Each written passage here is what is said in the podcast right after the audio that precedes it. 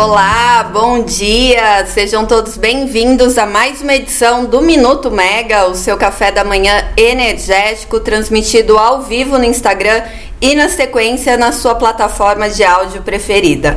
Hoje vocês estão comigo, Natália Bezutti, em mais um dia de agenda intensa no setor. São muitos eventos que a gente vai ficar é, vai comentar aqui no final. Também vai falar sobre uma nova dança das cadeiras no, no setor, dessa vez na Light. Além de uma abertura de consulta pública pela Agência Nacional de Energia é, Elétrica para discutir o sistema de armazenamento e principalmente né, como ficam as usinas reversíveis nesse processo. Mas a gente vai começar com uma matéria que está sendo publicada agora na Megawatt sobre o, os projetos de biometano. A gente sempre fala aqui, né, sobre esses novos projetos, assim como o de hidrogênio, né, e, e a defesa de parte do mercado para que esses investimentos não sejam colocados como forma de exportação, né? Sejam utilizados é, em, em processos industriais para que, as, que sim sejam exportados. Mas o grande problema, né, e é o que está na matéria é, da Maria Clara Machado, é, a partir de, um, de, um, de uma participação do CEO é, da COSAN, o Luiz Henrique Guimarães, é que para melhorar a, o aproveitamento disso é necessário melhorar a infraestrutura é, de escoamento no país. E também seria necessário mudar um pouco como seriam a, o maquinário da indústria para receber é, esses insumos, né, esses gases. Bom, a gente sabe que o investimento na malha de gasodutos era uma promessa do ministro de Minas e Energia, Alexandre Silveira, logo que ele assumiu a pasta. Ele falava muito em dar um tratamento igualitário para os estados e aumentar a competitividade da indústria, mas isso não veio acontecendo, né? Não teve nenhuma política nesse sentido. Então, se não há nenhuma política nesse sentido, como melhorar né, a capilaridade dos gasodutos e também conseguir um melhor aproveitamento. Segundo Luiz Henrique Guimarães, a aposta é aumentar a mistura dos biocombustíveis e, nesse ponto, ir elevando o percentual do biometano nos biocombustíveis. Isso porque o país já possui né, uma grande quantidade de. É, combustíveis drop-in, o que, que significa isso? Que esses combustíveis não necessitam de uma adaptação para as máquinas do uso, né, nos motores ou até para o sistema de escoamento. E essa seria a aposta, então, do CEO do grupo da, da COSAN para que o Brasil já aproveite a infraestrutura existente, pode, possa continuar no caminho da transição energética, inclusive conseguindo até antecipar o net zero, né? Que é a emissão zero líquida de emissões de gases de efeito estufa até 2030, antecipar um pouco esse período. Bom, o, o executivo reconhece, né, que o biometano, no entanto, ele precisa de, um, de ter o seu desenvolvimento incentivado, mas seria mais interessante para o país incentivar o biometano do que mudar toda uma infraestrutura existente. Além disso, ele aponta outro fator né, que pode dar competi competitividade para o biocombustível, que é a que é que o Brasil possui dois pré-sais, né? E um deles é no litoral, claro, que a gente conhece, mas o outro ele chama de pré-sal caipira que é o do interior, onde, onde tem capacidade de geração de biometano, seja por meio da agropecuária ou por aterros sanitários. Em 2022, a Raizen, que é, faz parte do, do grupo COSAN, ela anunciou a construção da sua segunda usina né, de biomega, biogás anexa ao Bioparque Costa Pinto, em Piracicaba, com uma produção de produzir, com uma capacidade planejada para produzir até 26 milhões de metro, metros cúbicos de biometano e que já conta com uma autorização para injeção do biometano na rede de gás canalizado. Recentemente eu visitei o Ecopark da Horizon, que também produz né, o biometano, e esse ecoparque que fica em Paulínia, no interior de São Paulo, ele atende é, 31 municípios da região metropolitana de Campinas. É, é o segundo maior da Horizon do país.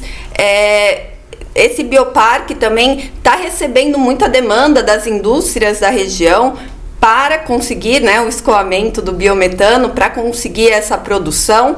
E o que eu ouvi dos executivos lá no Ecopark é que é, realmente, né, a outros tipos de gases, né, investir numa, numa nova infraestrutura não seria interessante. Essa mistura, né, aumentar esse percentual seria o melhor justamente para a adaptação das máquinas. Bom, só falando um pouquinho desse bioparque, além do, do tratamento dos resíduos sólidos, é, no ecoparque também é possível a geração do gás, de biometano, energia elétrica e créditos de carbono.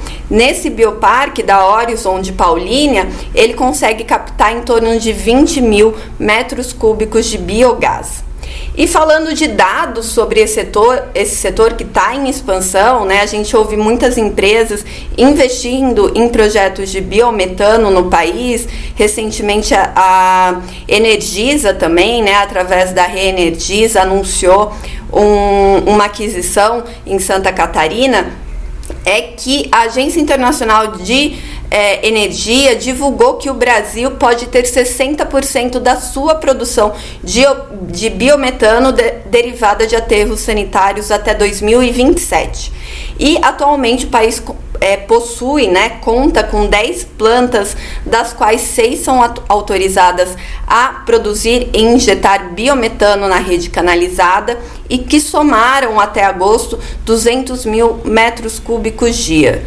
Outra, outras 11 usinas de biometano estão em processo de autorização junto à Agência Nacional do Petróleo, Gás e Biocombustíveis, ANP, e que com essas outras usinas que estão aguardando o aval da agência, a produção totalizaria aí, né, a capacidade instalada chegaria a 421 metros cúbicos dia. Bom, segundo o relatório também da Agência Internacional de Energia, a produção de mundial de biometano deve ter uma expansão de mais de 65% nos próximos quatro anos e apoiada principalmente por projetos realizados na Europa, América do Norte e no Brasil, o Brasil podendo se tornar aí o, o quinto maior produtor mundial de biometano.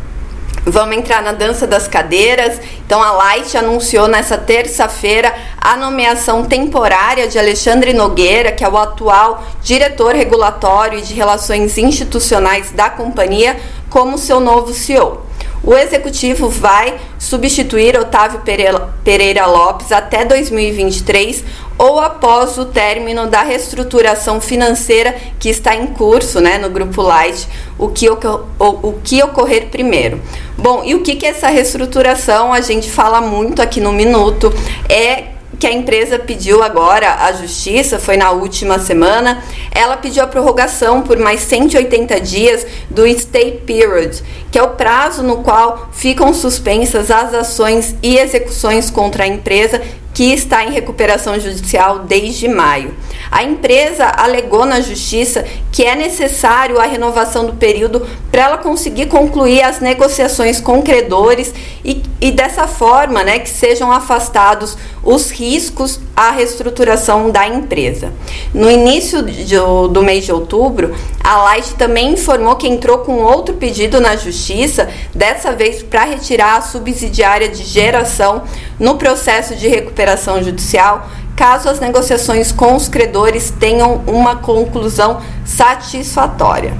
Bom, passando da dança das cadeiras para uma reunião ontem de diretoria da ANEL, eram 19 itens, né, 18 itens pautados, mas aí alguns acabaram saindo da pauta, inclusive alguns bem interessantes para o setor, né, que era pedido de reequilíbrio econômico e financeiro da Enel Rio. Mas ontem foram discutidos muitos reajustes tarifários, foram quatro, três de revisão tarifária periódica, né, que aí envolveu a CPFL Piratininga, envolveu o EDP São Paulo e também a Equatorial Goiás. Vale só a gente destacar aqui que no caso da CPFL Piratininga, que, a, que atende a Baixada Santista, a empresa pediu para ser adequada naquela área de restrição severa de operação, né, que a gente sabe que a Light, Enel, Rio também, elas estão enquadradas e outras distribuidoras, principalmente pelo atendimento dela na Baixada Santista. E aí, por uma questão de percentual mesmo, ela acabou não entrando nisso, né? Os, os diretores é, deliberaram para que ela não fosse considerada nessa ASRO é, porque para entrar ela precisaria estar acima de 10%, ela estava em 9,52% e para considerar essa área de restrição, a diretoria ela usa como base os CEPs, né? A localização e também não tinha uma base de pesquisa dentro do, do que está na regulação. A empresa divulgou pegou uma base de pesquisa ali sobre a sua área de 2021 a 2023 e precisaria ser de 2020 a 2022. Então, sem uma base de dados, ela não entrou. O reajuste médio dela, né, ficou a, bem abaixo, uma queda de 4,37%. Depois, no caso da Equatorial, ficou na casa do, dos 3,6% é, e da EDP 6,82. Bom, mas vamos falar do, do grande tema, então, que foi discutido ontem, que foi a proposta de abertura de consulta pública para prever a neutralidade tecno, tecnológica dos sistemas de armazenamento e nas usinas hidrelétricas reversíveis como uma alternativa, né? A, é, o que, que os diretores deliberaram? Vou citar aqui os principais pontos, depois prometo que deixo o link da matéria na descrição do podcast para quem estiver ouvindo, né? Depois no não ao vivo, mas quem está aqui pode também conferir na Megawatt, a matéria da Camila Maia. É, entre os pontos previstos na consulta, na proposta de consulta, está a contratação é, está que a contratação deve possibilitar a associação de várias outorgas em um mesmo custe contrato de uso do sistema de transmissão, enquanto a tarifa do sistema de armazenamento deve ser específica. Outros pontos relevantes né, discutidos passam por dar um tratamento diferente para as hidrelétricas reversíveis, para simplificação do processo, dado o tamanho do reservatório e a capacidade instalada, e a criação e definição de um modelo de outorga para o agente armazenador autônomo. Esse foi um ponto, é um ponto mais de polêmica. O diretor Sandoval Feitosa, né, o diretor-geral da ANEL, disse ter dúvida se a agência tem competência para criar essa nova modalidade e que ela seria adicional, né, às classes de agentes já existentes, que hoje são gerador, transmissão, distribuidor gerador, transmissor, distribuidor e consumidor. Bom, como eu falei, a matéria completa tá na Megawatt e para quem está ouvindo a gente, né, na, no gravado, na plataforma de áudio, o link também está na descrição. Bom, vamos falar rapidinho dos eventos de hoje, porque são muitos. A gente vai se desdobrar aqui na Megawatt. Agora às nove começou a 29ª edição do Simpósio Jurídico da Associação Brasileira de Companhias de Energia Elétrica, BCE, em São Paulo. Às 9h30 começa o workshop Meta 2, Formação de Preço, que é realizado pela CCE e é, e pela PSR. As jornalistas Camila Maia e Poliana Souto estão nos eventos para trazer as principais novidades para a gente.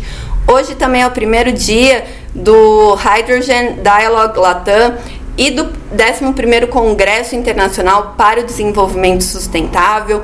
Esse congresso está acontecendo no MASP, aqui em São Paulo, mas também vai ter transmissão ao vivo. É um, um evento com participações internacionais relevantes. Tem o John Kerry, que é o enviado especial dos Estados Unidos para o clima, mas também tem a ministra Marina Silva e outros participantes. Quem puder acompanhar também vai ser transmitido online. E às 10 tem o evento Reforma Tributária e o Setor de Óleo e Gás, produzido pelo Jota e que também vai ser disponibilizado no canal deles pelo YouTube.